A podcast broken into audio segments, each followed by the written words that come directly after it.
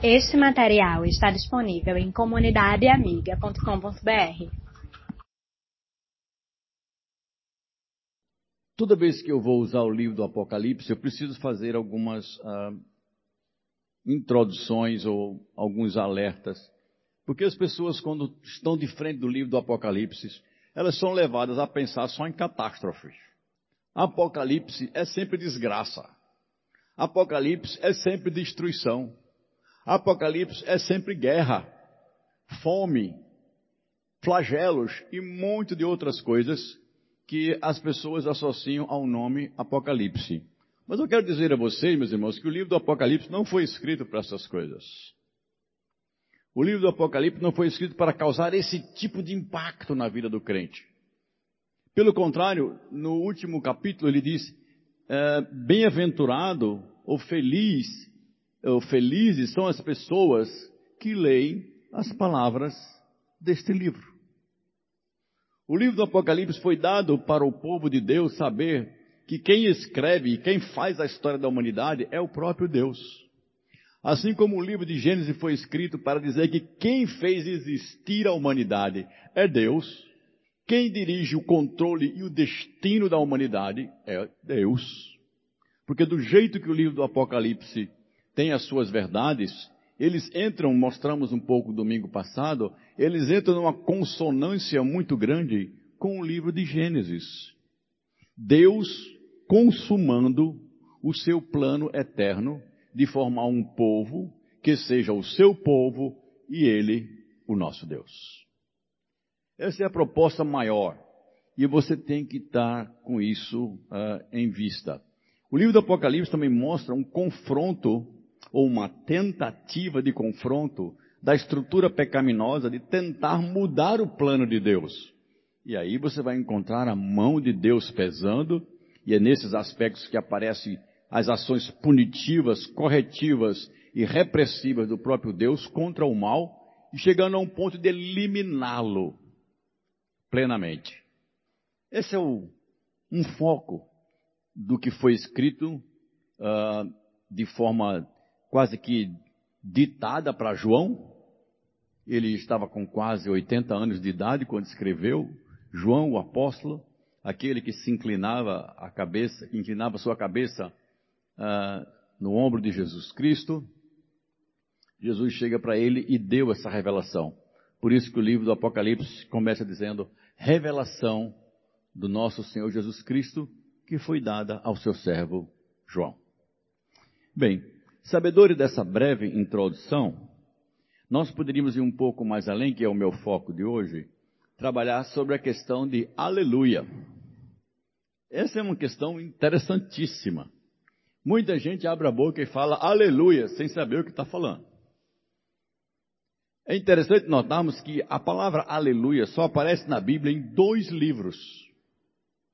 No livro de Salmos, algumas dezenas de vezes, e no livro do Apocalipse, apenas quatro vezes. Em nenhum outro lugar mais aparece a palavra aleluia. É um equívoco dizer aleluias. Não existe plural para isso. Porque a, a, a, a, declaração ou o termo aleluia vem de um conjunto de palavras na língua hebraica que tem um significado em si mesmo alelu, louvem, e o Yah, Yahvé, louvem a Deus. A palavra aleluia significa isso.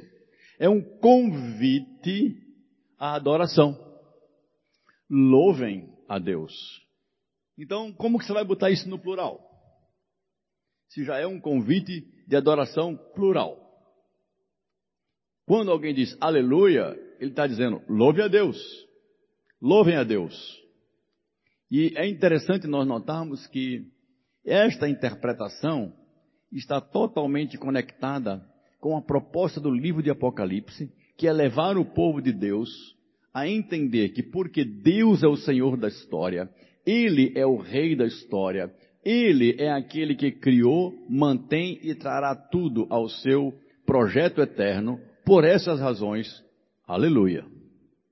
Deus deve ser louvado. Então, quando você diz louvado seja Deus, você está dizendo aleluia. E no capítulo 19, agora sim, convido você a abrir a palavra de Deus. No capítulo 19, aparecem no versículo 1 até o versículo 6 as citações ou as referências a esta palavra, a este convite de adoração. Aleluia. As quatro vezes aparece justamente no corpo desses seis primeiros versículos. E são esses seis primeiros versículos que servirão de base para dizermos que aleluia é algo que eu preciso fazer agora e sempre. O texto diz assim, você me acompanha? Em Apocalipse capítulo 19, versículo 1 em diante. Depois disso, ouvi no céu uma voz forte, como se fosse de uma grande multidão, que dizia: Aleluia! A salvação, a glória e o poder pertencem ao nosso Deus.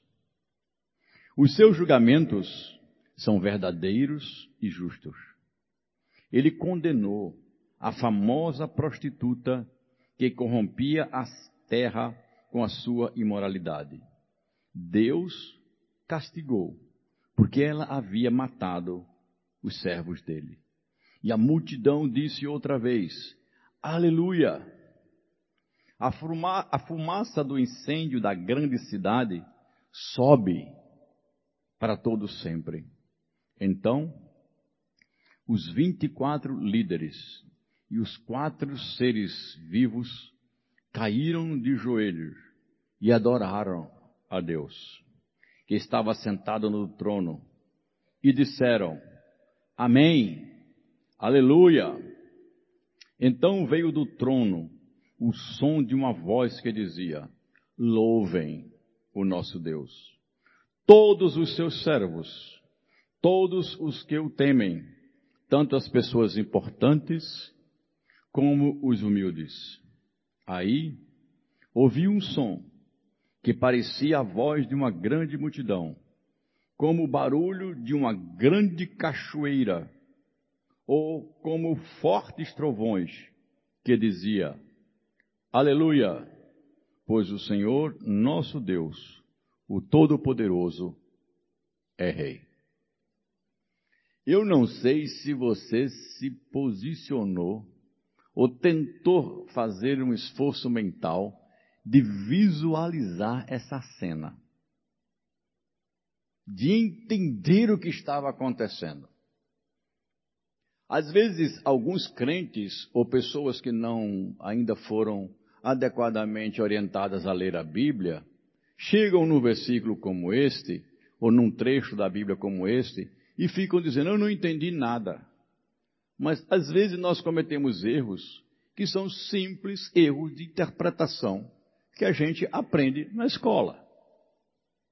Se você pegar um livro qualquer, abrir na página 234, um número qualquer, e lá tiver escrito assim: depois disso, ora, você não vai continuar lendo, vai? Claro que não eu abri na página 234, que tem um depois disso. A primeira pergunta que vem para mim é: disso o quê? Olha o versículo 1 do capítulo 19 que aqui tem na sua Bíblia. Qual é a expressão que está escrita? Depois disso. E eu pergunto a você: depois disso o quê? Aí, queridos, você precisa voltar para o capítulo 18 e entender o que Deus fez no capítulo 18. Porque essas coisas estão numa sequência. Não é à toa que o capítulo 19, por mais óbvio que seja, vem depois do 18. É que para entender o 19, eu preciso do 18. Para entender o 18, eu preciso do 17. E assim por diante. Portanto, é um erro crasso era um erro grosso. Quando você pega a Bíblia, abre no meio assim e diz, Deus vai me falar hoje. plufo. Não, queridos. Bíblia não é livro mágico. Mas tem muito crentes que acham que pode fazer isso. Abre aleatoriamente, mete um dedo lá dentro e faz. O Senhor está dizendo, cuidado. Você pode abrir um texto que diz assim: Foi Judas e se enforcou. E você dizer, isso não é para mim. Abre aleatoriamente, você pode cair no outro texto da Bíblia que diz assim: O que tende para fazer, faze-o depressa.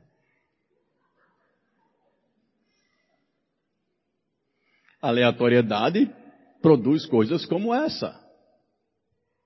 A Bíblia é escrita por homens que o Senhor Deus escolheu e refletem razão, porque o nosso Deus era um Deus criativo, que pensa, lógico, perfeito, e que nos deu essa preciosidade que é a Sua palavra. O que é depois disso? O capítulo 18 está falando da destruição de uma cidade babilônica, ou da cidade Babilônia. Aqui nós temos um, um problema muito sério. Babilônia, quando João escreveu, lá no final do primeiro século da era cristã, ele recebeu isso de Jesus, provavelmente na década de 90 é, do primeiro século. Babilônia já não mais existia. E João está falando de um futuro que ainda não aconteceu nem para nós. E diz: caiu, caiu a grande cidade, o anjo diz. A Babilônia, a meretriz das cidades.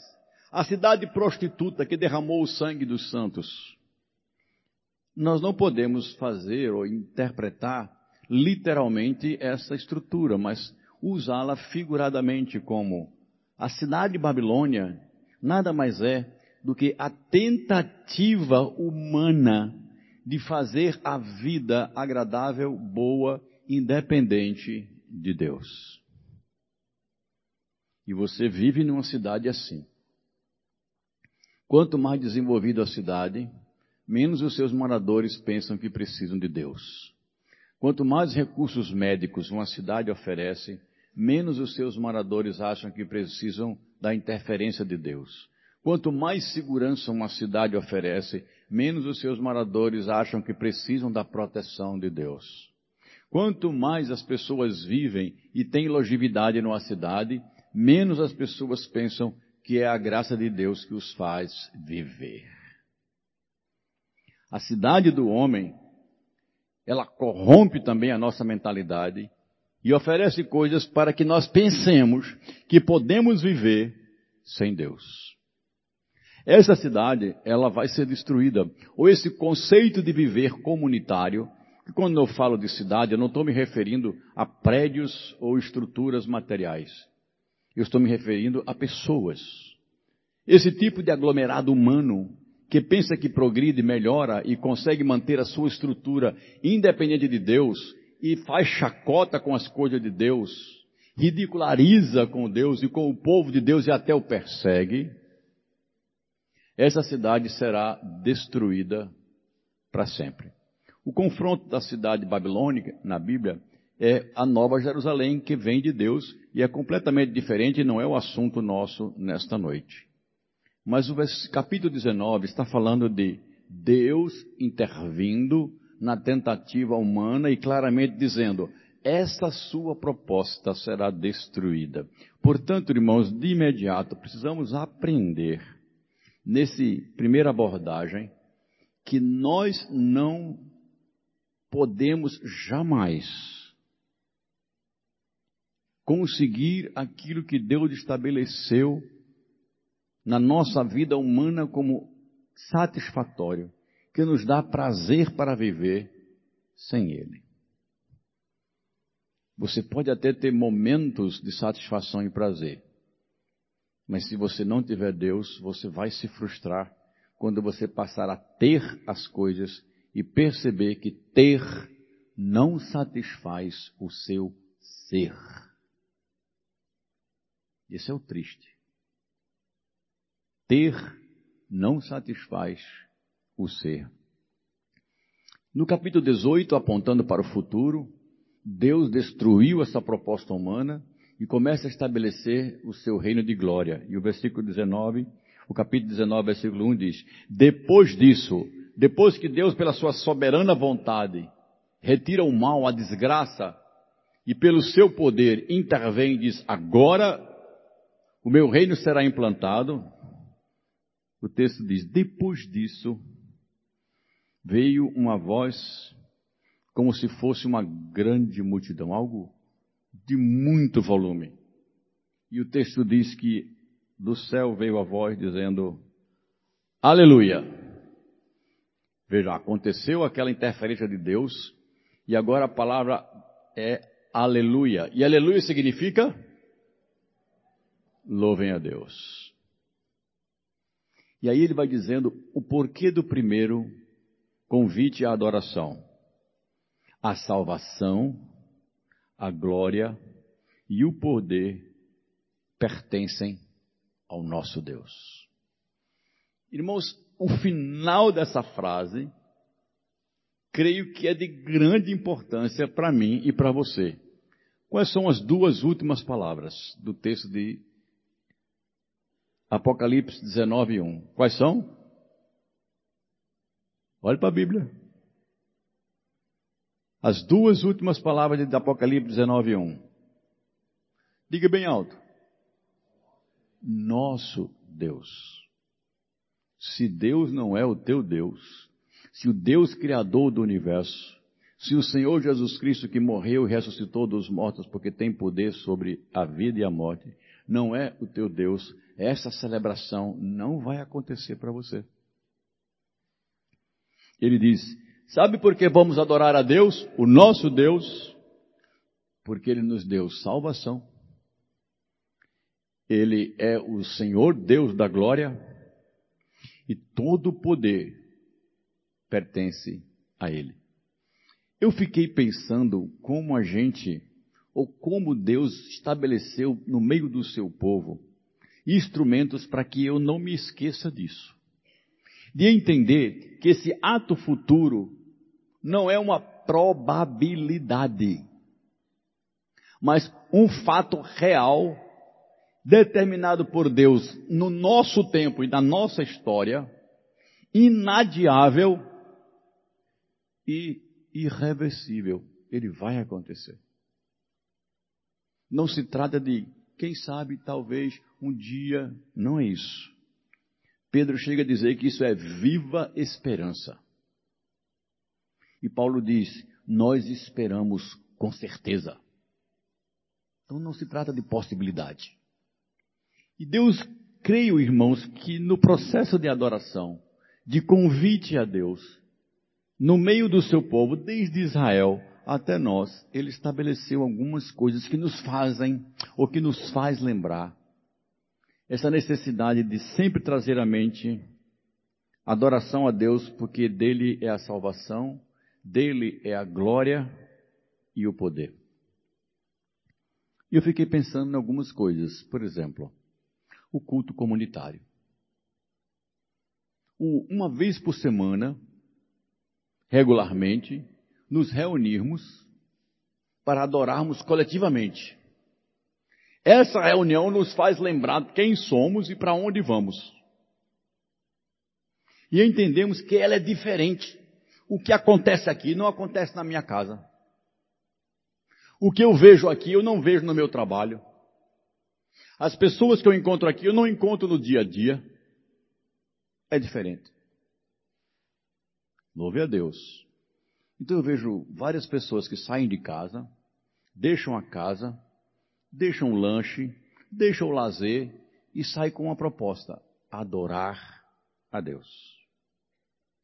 Nesse aspecto também, Deus estabeleceu outras coisas. E algumas que vi, ah, aqueles que não servem a Deus até ridicularizam. Dízimo. O ser dizimista. O entender que 10% de tudo que Deus me dá não é meu. Tem gente que diz assim: ah, eu vou dar o dízimo. Você não vai dar dízimo nenhum. Dízimo você não dá. Dízimo você entrega em obediência. O seu Deus, que diz aqui que é dono de todas as coisas, que tem todo o poder, está dizendo a você: você vai me adorar com o que você ganha, entendendo que tudo vem de mim, e porque vem de mim 10% minimal não é seu. É por esta razão, irmãos, que quando o povo de Israel deixou de ser dizimista, porque estava numa situação difícil, saíram de um cativeiro de 70 anos, Deus mandou o profeta Malaquias dizer para o povo: Vocês estão me roubando. É muito forte. É muito forte.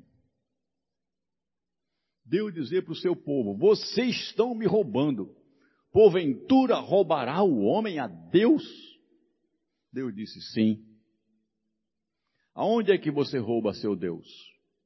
Nos dízimos. E Deus continuou: nas ofertas. Eu não quero você legalista. Claro que não. Não buscamos uma pessoa que simplesmente com medo de Deus faça essas coisas. Nem tenho eu a preocupação aqui de ter dinheiro na igreja, não estou falando por essas coisas. Pode ficar tranquilo. Mas a palavra de Deus não deixo de falar. São palavras que eu estou citando de Malaquias, capítulo 3, versículo 10. Onde Deus disse, num contexto daquela realidade que eu espero não seja aplicável a você, como crente. Porque diz respeito à adoração. Se diz respeito à adoração, diz respeito a você e Deus. Esta igreja, para que você saiba, nós não temos nenhum controle de quem dá ou quanto dá. Os presbíteros não sabem, nem o tesoureiro da igreja sabe. Se você quiser se identificar, é uma questão sua. Mas nós não temos controle. Como também não temos controle de você, quanto tempo você passa orando a Deus é a tua adoração. Ou se você lê a Bíblia todo dia ou não, é você que tem que fazer isso. Ou se você peca ou não peca, é você que tem que fazer isso. É o seu momento, a sua vida de adoração contínua diante de Deus. Mas eu creio que Deus estabeleceu essas coisas para que nós lembrássemos do aleluia. Louve a Deus. Se reúna com a igreja. Celebre com o meu povo, porque a minha adoração prioritária, ela é coletiva. Seja fiel não dízimo. Lembre-se que eu sou o dono de tudo. A glória e o poder é de Deus. Seja com o coração aberto para ofertar. Não oferte quando tem necessidade. Oferte por adoração. Vou ofertar o meu Deus. Irmãos, eu acho interessante que Deus colocou na mão Deus colocou na nossa mão algo que a gente preza muito. Bem, bem. Não somos dono de nada, mas nós pensamos que somos. O que é que você tem? Eu tenho uma casa, tenho um carro, tem nada. Você está com um carro, você está com uma casa. E o livro de Eclesiastes diz justamente isso. O homem passa toda a vida sua trabalhando para ter coisas. No final ele diz: não leva nada, é ilusão. É como correr atrás do vento. Mas nós dizemos que temos. De quem é essa casa? É minha. De quem é esse carro? É meu. Isso aqui é meu. É nada. Eu creio que essas outras coisas nos fazem lembrar quem realmente nós somos. Então, quando você ofertar, não vem aqui dizendo que você está ajudando alguma coisa. Não pense nisso. É por isso, fechando agora, que no Antigo Testamento tinha tanto tipo de ofertas. E as ofertas eram em cima de bens. Não que Deus precisasse. Quem precisa é a gente. Receber uma bênção, você ofertava alguma coisa a Deus como oferta de gratidão. Você cometeu algum erro, quer pedir perdão a Deus no Antigo Testamento, você ofertava um animal. Podia ser até um passarinho se você não tinha dinheiro. Mas ofertava. Celebrou a colheita, tem que pegar o melhor e entregar para Deus. E de toda a renda, tirava-se o dízimo e devolvia ao Senhor. Então nós estamos vendo, irmãos, que a primeira coisa na Bíblia que aparece é esse convite à adoração. Porque Deus é o Salvador, Deus é o Rei da Glória e Ele é aquele que tem todo o poder. Muita coisa precisava ser dita, ou pode ainda ser dita, mas creio que esse primeiro aleluia é um ponto de entendermos por que adoramos a Deus e Deus nos deu esse privilégio. Tem mais coisas que eu poderia citar. Uh, o Espírito Santo de Deus, só para complementar, ele mostra quando você peca. Para quê? Para que a sua adoração não seja interrompida. Eu preciso até corrigir o que eu disse agora, porque não é quando você peca, antes de você pecar, como filho de Deus, o Espírito Santo te diz: não faça isso não. Para você continuar como adorador a Deus, para sua adoração não ser interrompida. Tem muitas ações que Deus nos faz, e eu vejo isso, queridos, como uma antecipação desse dia, que um dia, que no tempo de Deus vai acontecer. Versículo 2. Nós entramos agora, versículo 2 e 3, no segundo aleluia, que diz: Deus executou a sua justiça. E aqui diz: a fumaça do incêndio da grande cidade sobe para todo sempre. Ou seja, não tem mais acordo. Ela foi queimada e é para todo sempre não será reconstruída, a iniciativa humana frustrada vai ser destruída. Não tem como. E o versículo 4 diz: então, uh, e o versículo 3 diz: a multidão disse outra vez: Aleluia. Queridos, aqui nós temos algo importante para trabalhar, que é a questão da justiça de Deus. Eu vejo muito crente brincando com isso justiça de Deus. A Deus é misericordioso. Uma vez um jovem, os presbíteros estavam conversando com ele porque ele estava caminhando numa linha muito perigosa e realmente trouxe muitos danos para a vida dele, inclusive danos físicos depois. E foi mostrado para ele que aquele caminho era um caminho em que Deus não iria abençoar. E aquele que jovem diz assim: Eu não vou mudar o que eu estou fazendo. Apelo para a misericórdia de Deus.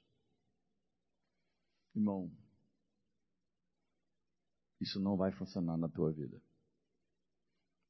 Não adianta você apelar para a misericórdia de Deus se a tua vida é uma vida de submissão ao pecado. Porque o Deus se você serve o mesmo Deus que eu e que as Escrituras ensinam, Deus não tolera. Ele não é complacente com pecador costumais. Sabe o que é pecador costumais? É aquele que diz, eu vou parar, não para. É a dieta da segunda-feira. Conhece? Já estão rindo, então não precisa nem explicar. Quando é que vai começar? Segunda-feira. E a gente sempre joga para frente. E não começa coisa nenhuma. Tem gente fazendo carinho no pecado. Tem gente botando na rede práticas pecaminosas. Tem gente trazendo para o seu mundo pessoal pecado que ninguém conhece, mas ele sabe que não deve. E acalenta. Ao invés de lutar contra. Irmãos, Romanos capítulo 1, versículo 18 diz: a ira de Deus se revela do céu contra todo tipo de maldade e impiedade que os seres humanos pratiquem. Isso inclui a você e a mim. Ninguém pode afrontar, queridos, a santidade de Deus e não receber de Deus uma santa reação. Nós somos assim. Nós falhos, seres humanos. É só pegar um papai que chega para um filho e diz: Não faça. O moleque faz. Chama-se o menino e faz: Filho, já falei uma vez, essa já é a segunda, não faça. O moleque faz. Você chama a terceira vez e diz: Olha, não vou falar mais. É a última vez. Você não deve fazer isso.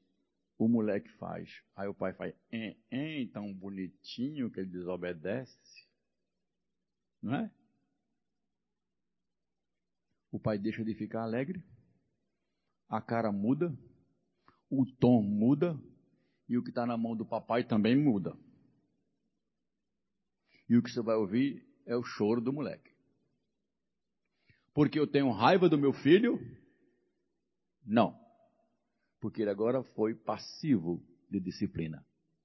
Ele precisa aprender a obedecer e a tornar-se um ser humano que respeita o que é certo e é contra o errado. A Bíblia diz: como fumaça para os olhos e vinagre para o dente, é uma criança criada ao seu próprio desejo. Isso é que vai acontecer com papai e mamãe. Deixe seu filho fazer o que você quiser. Deixe a sua filha fazer o que você quiser. Espernear, chorar, berrar. Você é, filhinha, faça isso não. Deixe. Quando ela for adolescente, você vai colher. Você vai ver a consequência. Não estou falando de espancamento. Eu estou falando de disciplina em amor. Irmãos, a justiça de Deus é tão grande quanto o seu amor.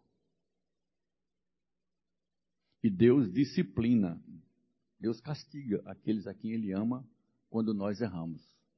E o livro de Hebreus, no capítulo 10, diz: Se Deus não disciplinar você, perdão, versículo 12, capítulo 12. Se Deus não disciplinar você quando você peca, é porque você não é filho. É porque você não é filha. Portanto, o texto está dizendo, não para ficar alegre com a desgraça que aconteceu na cidade do homem nós não devemos ficar alegre quando um ser humano que não conhece a Deus pratica as desgraças. Eu não fico alegre quando eu vejo no noticiário que mais de 500 pessoas foram presas em Fortaleza em atos de vandalismo. Eu não fico alegre com uma coisa dessa. Mas é justiça. Você não pode prejudicar o outro sem uma correção para dizer: você não pode fazer isto mas não é motivo para ficar alegre. Eu não concordo com a frase bandido bom é bandido morto. Para mim, bandido bom é bandido restaurado. Aliás, não existe bandido restaurado, é ex-bandido. É ex-bandido. Nós devemos orar pelos encarcerados. Mas não para que eles morram. Agora, vão ter algumas pessoas dessas que elas vão provar que não podem mais viver em sociedade. E aí, a Bíblia diz que Deus dará a cada um segundo as suas obras. Se você planta rebeldia contra Deus e planta violência, pode ficar certo que a palavra de Deus garante o Deus justo. A fumaça do incêndio da grande cidade sobe para todo sempre. Final do versículo 2: Deus castigou a cidade porque ela havia matado muitos servos de Deus. Então, queridos, nós louvamos a Deus não porque estamos vendo os que rejeitam a Deus serem castigados, mas porque Deus é justo e sempre fará a sua justiça. Portanto, eu e você não estamos isentos da justiça de Deus. Mas há um, algo muito agradável para dizermos aqui é que os servos e servas de Deus, esses que são adoradores e que dizem aleluia, eles foram perdoados dos seus pecados, eles não têm prazer mais no pecado, e por causa do que Cristo fez na cruz, eles não mais serão julgados. Quem crê nas palavras que eu estou dizendo e crê naquele que me enviou, disse Jesus, este não entrará em julgamento, mas já passou da morte para a vida. 5, 24. João 5, 24. Deus está dizendo: olha, eu estou livrando da condenação da justiça de Deus todos aqueles que estão debaixo da graça. Então entenda isso. Se você aparecer diante de Deus sem a graça de Cristo, você vai ser condenado. Nenhum ser humano pode escapar de um tribunal onde o juiz conhece todas as coisas. Deus não precisará de nenhuma testemunha para julgar você. Ele conhece você. Vai julgar você não pelo que os outros disserem, mas pela verdade do que você fez. Seja no seu quarto, na escola, no trabalho, na amizade ou no banheiro. Você não está só nesse mundo. Deus é onipresente e conhece você. E se eu comparecer neste tribunal como eu sou, eu vou ser condenado. Por isso que eu preciso da graça de Cristo. Aleluia. Jesus é o nosso Salvador. Então todo o povo de Deus, quando olhar para a justiça de Deus e olhar para o que Cristo fez, tem que dizer Aleluia. E todo o povo de Deus diga isso. Mas a terceira expressão, queridos, aparece no versículos 4 e 5. E aqui é um texto muito interessante. Diz então os quatro, os 24 líderes e os quatro seres vivos caem de joelho e adoraram a Deus, que estava sentado diante do trono. Primeiro aparece a palavra Amém. Esses seres concordam com o que a igreja disse anteriormente. Louvem a Deus pela sua justiça. E esses seres agora diante do trono, de joelho, a primeira coisa que eles dizem é: concordamos com isso, e eles mesmos agora dizem amém. Quem são esses quatro seres viventes que depois de dizerem amém, agora dizem aleluia? Esses 24 aqui, a, a interpretação mais aceita é que é um simbolismo dos 12, uh, das doze tribos de Israel do Antigo Testamento, e das, dos doze apóstolos do Novo Testamento. Ou seja, envolvendo todas as estruturas fundamentais da formação do povo de Deus. Todos os crentes do Antigo Testamento e todos os crentes que vieram da postura apostolar, os servos em Cristo que ouviram a mensagem e que Deus deu àquele homens, homens autoridade para continuar e espalhar a mensagem para o mundo inteiro. Então aqui é um simbolismo de que todos os povos de Deus, todas as pessoas cairão de joelho diante do trono, diante daquele que está ali, e irão dizer aleluia. Aleluia. E o versículo 5 diz: Então veio do trono uma voz que dizia: Louvem o nosso Deus. Isso aqui é uma expressão de aleluia. Todos os seus servos, todos os que o temem, tanto as pessoas importantes quanto as pessoas humildes. Irmãos, aqui nós aprendemos quatro coisas, bem rápidas, mas que você certamente vai entender. A primeira é que a adoração nunca se dá por detrás. A adoração você está sempre na presença de Deus, face a face. Inclusive aqui. A diferença daqui e aqui que eu digo nesse nosso tempo e o que vai acontecer lá é que agora você não vê, não vê a Deus, mas lá veremos a Ele face a face. Aquele povo de Deus que seremos parte dele estará diante do cordeiro que está sentado no trono. Vamos botar o, joelho no chão e diremos: O nosso Deus é Senhor, Ele é dono. Todos irão adorá-lo face a face. A adoração é sempre um privilégio do povo de Deus diante do próprio Deus. Você não tem intermediários mais. É você com a liberdade de adorar a Deus. O segundo aspecto que esse texto uh, levanta para nós aqui é que o convite para adoração não é para um grupo, mas para todos. Diante do trono, queridos, não tem mais importante, menos importante, gente letrada, gente não letrada, não existe destacados e humildes. Venham adorar são adoradores do Senhor. Aqueles que o Senhor quer para adorá-lo. Um convite para todos. Entretanto, há algo muito interessante. é que não é só um convite, mas esse convite se transforma numa ordem. Adore a Deus. E a quarta e última coisa ligada a essa, embora haja uma ordem que vem do trono de Deus para adorar, os adoradores não estão ali por compulsão, não estão ali por obrigação, eles são adoradores voluntários.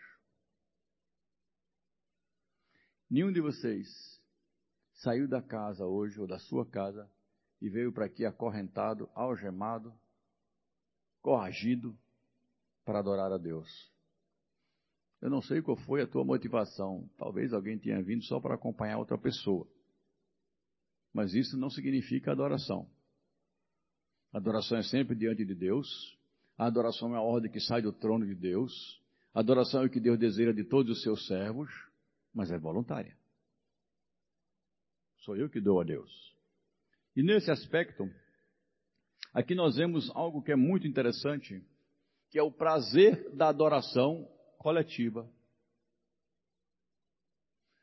O texto está falando que todos, voluntariamente, aqueles 24 e os quatro seres viventes, que alguns autores consideram como os seres representativos da delegação de poder e autoridade espiritual de Deus para tudo, esses quatro seres viventes aparecem em vários lugares tomando decisões muito fortes. É como se houvesse quatro autoridades no reino de Deus. Não dá para explicar muito. É só uma questão de pensarmos que talvez seja assim. Mas devemos imaginar como seres que estão em posição de autoridade no mundo espiritual. E eles se curvam e adoram. E naquele momento de adoração e de entrega coletiva, há aqui a celebração de quem Deus é. Eu comecei a fazer uma ligação com isso, irmãos, de uma imagem que eu preciso trazer para a minha mente. Eu não consigo, por causa do dia a dia da gente, televisão, celular, tantas outras coisas, a gente acorda com esse negocinho preto tocando no pé da cadeira, no pé da mesa ou da cama. A primeira coisa que a gente faz é pegar o celular e abrir. Não raro eu tenho presenciado, inclusive na nossa igreja, gente que não consegue adorar a Deus sem ver o WhatsApp. E na hora do culto está passando mensagem, está ouvindo mensagem, passando para cima, passando para baixo, passando para cima, passando para baixo. Às vezes até incomodando a pessoa que está ao lado. Escravo do celular. Ficou no carro, ó. Eu não estou dizendo que você não pode utilizar ele. Mas deixe ele ser seu escravo para adoração. Lá tem Bíblia. Você pode até utilizar para digitar outras coisas suas aqui. Eu já vi um irmão digitando uma mensagem no celular. Claro que você pode fazer isso. Mas bota ele em modo avião. Deixe ele estar escravo seu. Eu preciso entender que na adoração a Deus, eu sou servo. Eu não sou o dono. Não sou eu que estou com a agenda na mão. Não sou eu que estou no controle. E é por isso que aqueles seres viventes se ajoelham diante do trono. Como quem diz: o centro agora é Deus. O centro é Deus. E quando o povo de Deus se reúne, a adoração precisa ser cristocêntrica. Deus tem que ser o centro. Eu vim para adorar. Eu vim para falar com a palavra de Deus. E é por isso, agora, fazendo a ligação que eu disse a vocês. Alguém chegou para Davi e disse assim: Vamos à casa do Senhor? Resposta daquele rei: Alegrei-me, eu fiquei muito alegre quando alguém me disse: Vamos juntos adorar a Deus na sua casa, no lugar reservado para a sua adoração. E esse é o lugar que nós temos reservado para adorar a Deus. Na presença do Senhor, diz o Salmo 16, a plenitude de alegria. Irmãos, delícia sem par. Qual é o seu prazer de vir para a casa do Senhor? Preciso abrir um presente, abrir, abrir um parênteses aqui e dar uma palavra de incentivo e ao mesmo tempo dizer, irmãos, você fez muito bem. No começo do culto da igreja, nosso culto hoje é 18h32, mais ou menos metade da igreja já estava aqui. Eu quero dizer a você, Parabéns pelo seu respeito com a adoração a Deus. Eu sei que você se esforçou. Não estou pegando na orelha dos que não tiveram aqui, você deve ter seus motivos. Mas a nossa adoração a Deus não começa com a mensagem. A nossa adoração a Deus não começa com a saída das crianças. A nossa adoração a Deus começa às 18h30, com o convite de adoração, com a oração comunitária, com a leitura da palavra, com os cânticos. Há um crescente na adoração. Leve a sério a adoração comunitária. É uma vez por semana para você se lembrar daquilo que vai acontecer lá no futuro. Então, o texto enfoca a adoração coletiva. E quando o povo de Deus se vê motivado para juntos estar adorando a Deus, nós devemos dizer um para o outro o quê? Aleluia. Então diga isso. É, o presbiteriano tem dificuldade de dizer aleluia, viu? Aleluia. Mas também não precisa gritar. Eu, eu, vou lhe contar com muito respeito, muito carinho. Eu estava pregando numa igreja no interior do Rio Grande do Norte.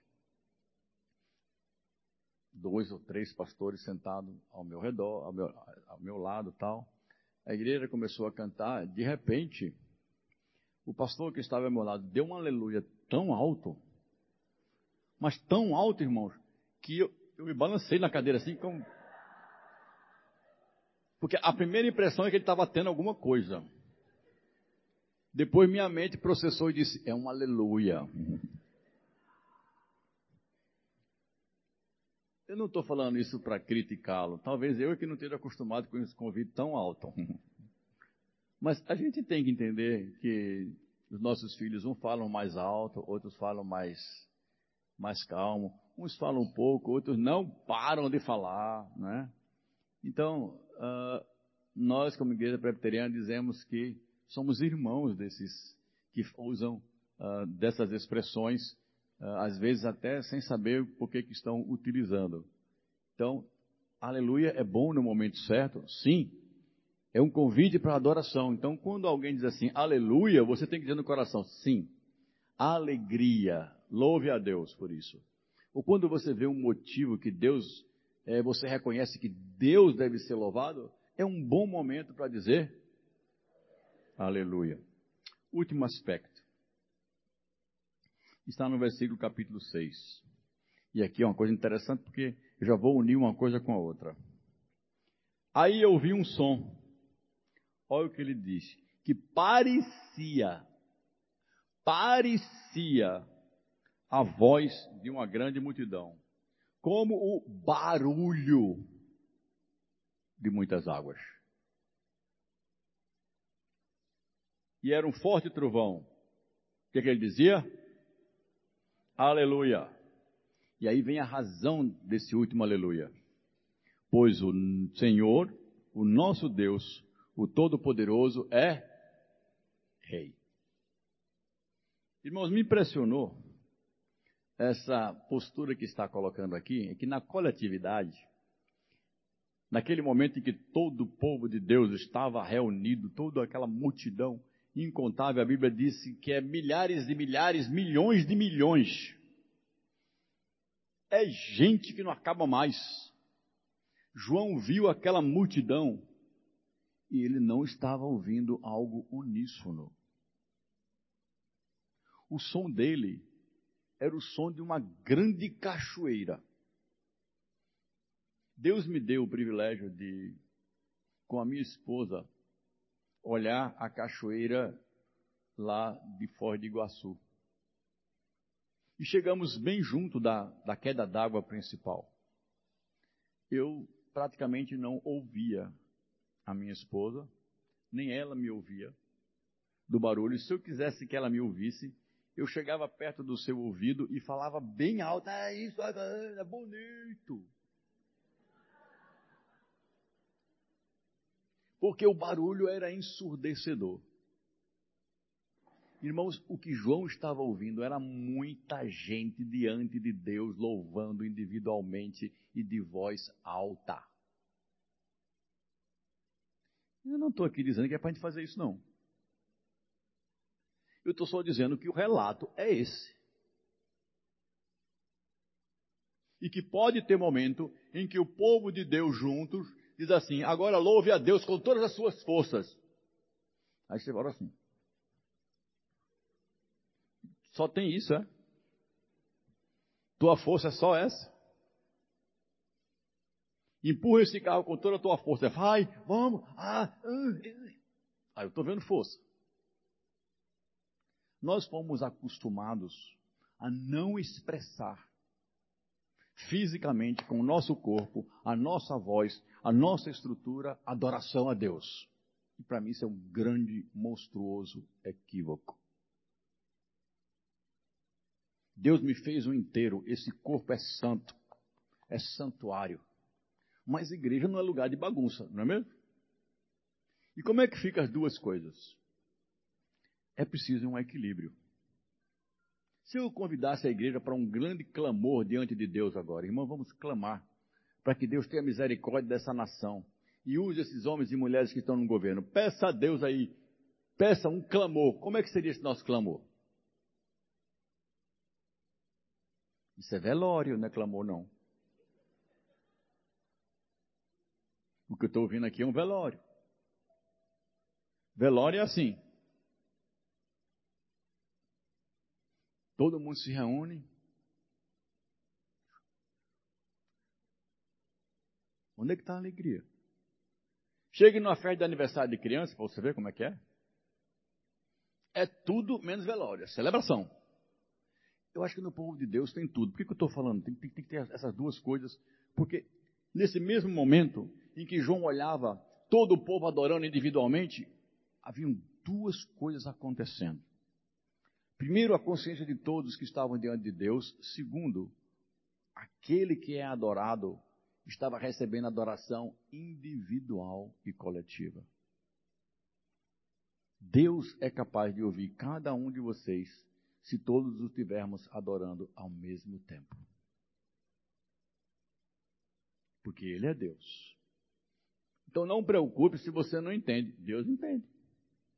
Agora, algo importante para entendermos aqui nesse texto e fecharmos, é que aquela voz de grande água, de grande cachoeira, que ninguém consegue distinguir quem está falando, de repente se torna uníssona. Notou? E o texto diz assim, no final. E o que, que eles diziam? Aleluia! Pois o Senhor, nosso Deus, o Todo-Poderoso, é Rei. Então eu vou fazer o seguinte aqui, eu vou, eu vou fazer uma coisa com vocês que não estava no meu script. Você vai agora louvar a Deus aonde você está, fazendo como você quiser, mas é sua adoração. E pode falar alto. Não tente entender, não.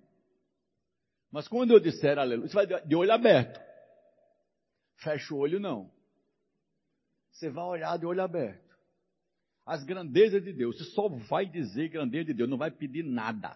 Crente é fogo.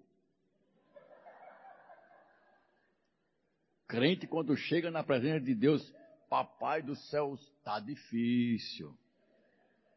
O senhor sabe, estou precisando disso. Não é hora disso. Nós estamos adorando a Deus pelo que Ele é. Então você vai adorar a Deus pelo que Ele é. Quando eu disser a palavra aleluia, todos nós, a uma voz só, vamos dizer aquilo que a palavra de Deus diz. Pois o Senhor nosso Deus, o Todo-Poderoso, é Rei. Está escrito ali, não está? Muito bem. Prontos para adorar a Deus? Então, como diz a palavra de Deus, todos os servos do Senhor o adorem. Faça isso agora.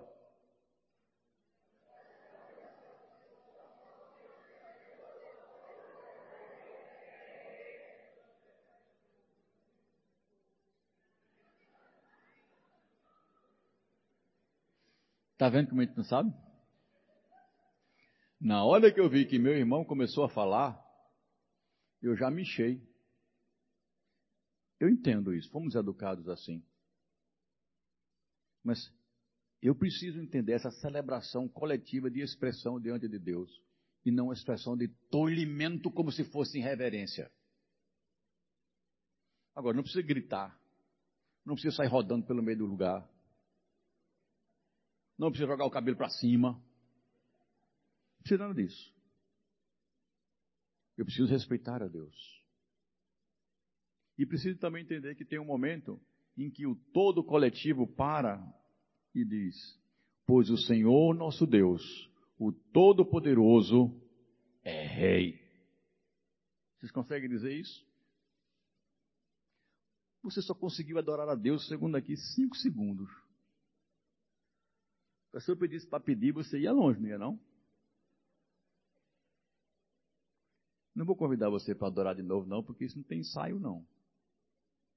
Adorar a Deus não é como ensaiar, não. Vamos lá, gente, agora outra vez, para todo mundo fazer bonitinho. Não. Adoração é espírito e verdade, mas se você só tinha cinco segundos para adorar a Deus com coisa do seu interior, eu acho que você tem que pensar de novo em você mesmo. Pensa aí. Mas o povo de Deus está aqui nesse grande quadro que muda e declara a uma só voz: o nosso Deus, Todo-Poderoso, é Rei. Irmãos, Rei faz o que quer, quando quer, como quer e com quem quer. Para você abrir a boca e dizer isso, é melhor pensar duas vezes e Salomão diz: quando você estiver na presença do rei, que é Deus, pense no que você fala. Não seja tolo. É melhor você ficar caladinho, não dizer nada, do que prometer e dizer coisas que você não faz nem vai cumprir. E a Bíblia diz assim: porque Deus não se agrada daquele que diz que vai fazer uma coisa e não faz. A expressão literal é tolo. Deus não se agrada de pessoas tolas, que não levam Deus a sério. Então, se eu vou dizer, o Senhor nosso Deus,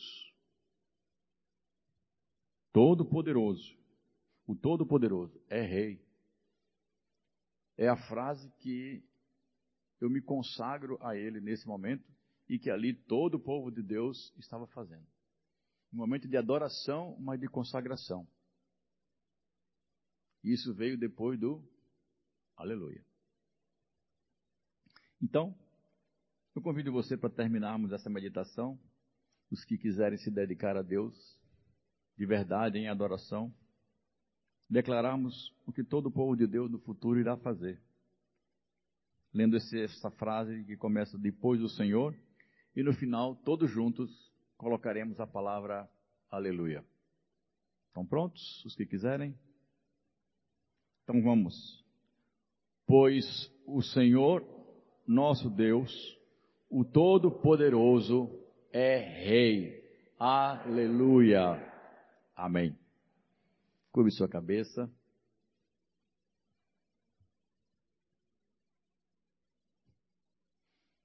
Adore a Deus em silêncio.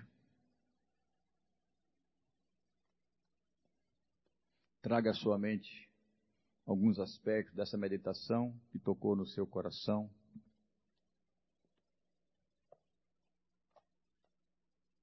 Tome decisões diante de Deus. Decida adorá-lo quando você voltar para casa, no trabalho, na escola, no lazer, na amizade, na família. Declare conflito na tua vida contra o pecado sejam inconformados. Senhor, me ajuda a não ceder ao pecado.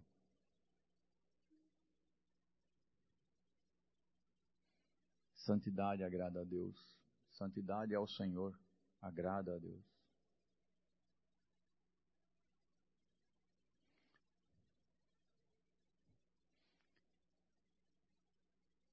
Senhor nosso Deus, louvado seja o teu santo nome. No começo desse culto a Deus, começamos lendo que a tua palavra é perfeita, a tua palavra é maravilhosa e que nós temos alegria nela porque ela é mais preciosa do que o ouro, do que o ouro mais puro. E a tua palavra também, a, tua, a Bíblia diz que essa palavra alegra a nossa alma. Nessa noite o Senhor nos mostrou essa visão de futuro, mas que traz orientações muito importantes para nós no presente. Vivermos agora essa adoração frente a frente com o Senhor. Teocrática, teocraticamente, o Senhor no centro e Ele governando tudo. Que essa igreja possa ter uma nova perspectiva na adoração. Que nós, ao sairmos da nossa casa, nos preparemos para a adoração. Antecipemos o momento da adoração. Ensinemos aos nossos filhos e filhas o prazer de ir à casa do Senhor para adorar, não simplesmente de estar aqui, mas de estar com os irmãos em adoração. Que o teu Espírito nos ensine muito mais coisas sobre adoração. E sabendo que a adoração se dá na tua presença, esta presença diária, Senhor, enche a nossa vida de alegria. Muito obrigado. Obrigado, Senhor, pelos irmãos, pela companhia fraterna, por Cristo presente em nós. Ao Senhor eterno, digo de toda honra, aquele que tem o louvor nosso, aquele que é o Senhor está assentado no trono, aquele que é o único, o Alfa e o Ômega. A Ele seja o nosso louvor e a nossa adoração, agora e sempre. Aleluia.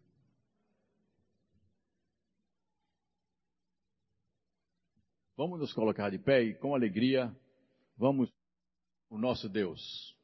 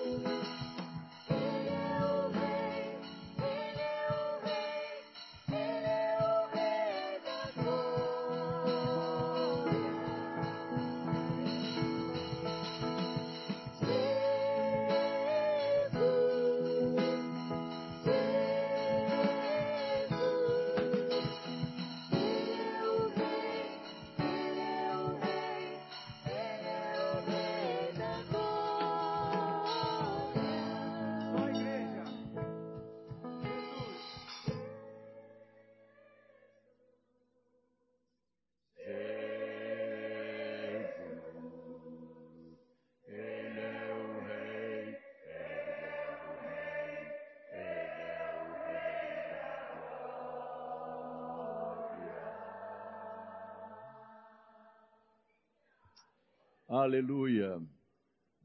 Glória, honra, louvor, poder e majestade sejam dadas ao Rei da Glória, o Senhor Jesus Cristo. Senhor, o teu povo agora reunido com humildade pede que a graça do Senhor e Salvador Jesus Cristo, que o amor de Deus, o nosso Pai, a comunhão, o poder e a consolação fraterna do Espírito Santo estejam presentes e derramadas em abundância sobre nós, agora e até o dia em que tiveremos face a face. É a nossa oração, nosso pedido que o Senhor nos abençoe. Amém.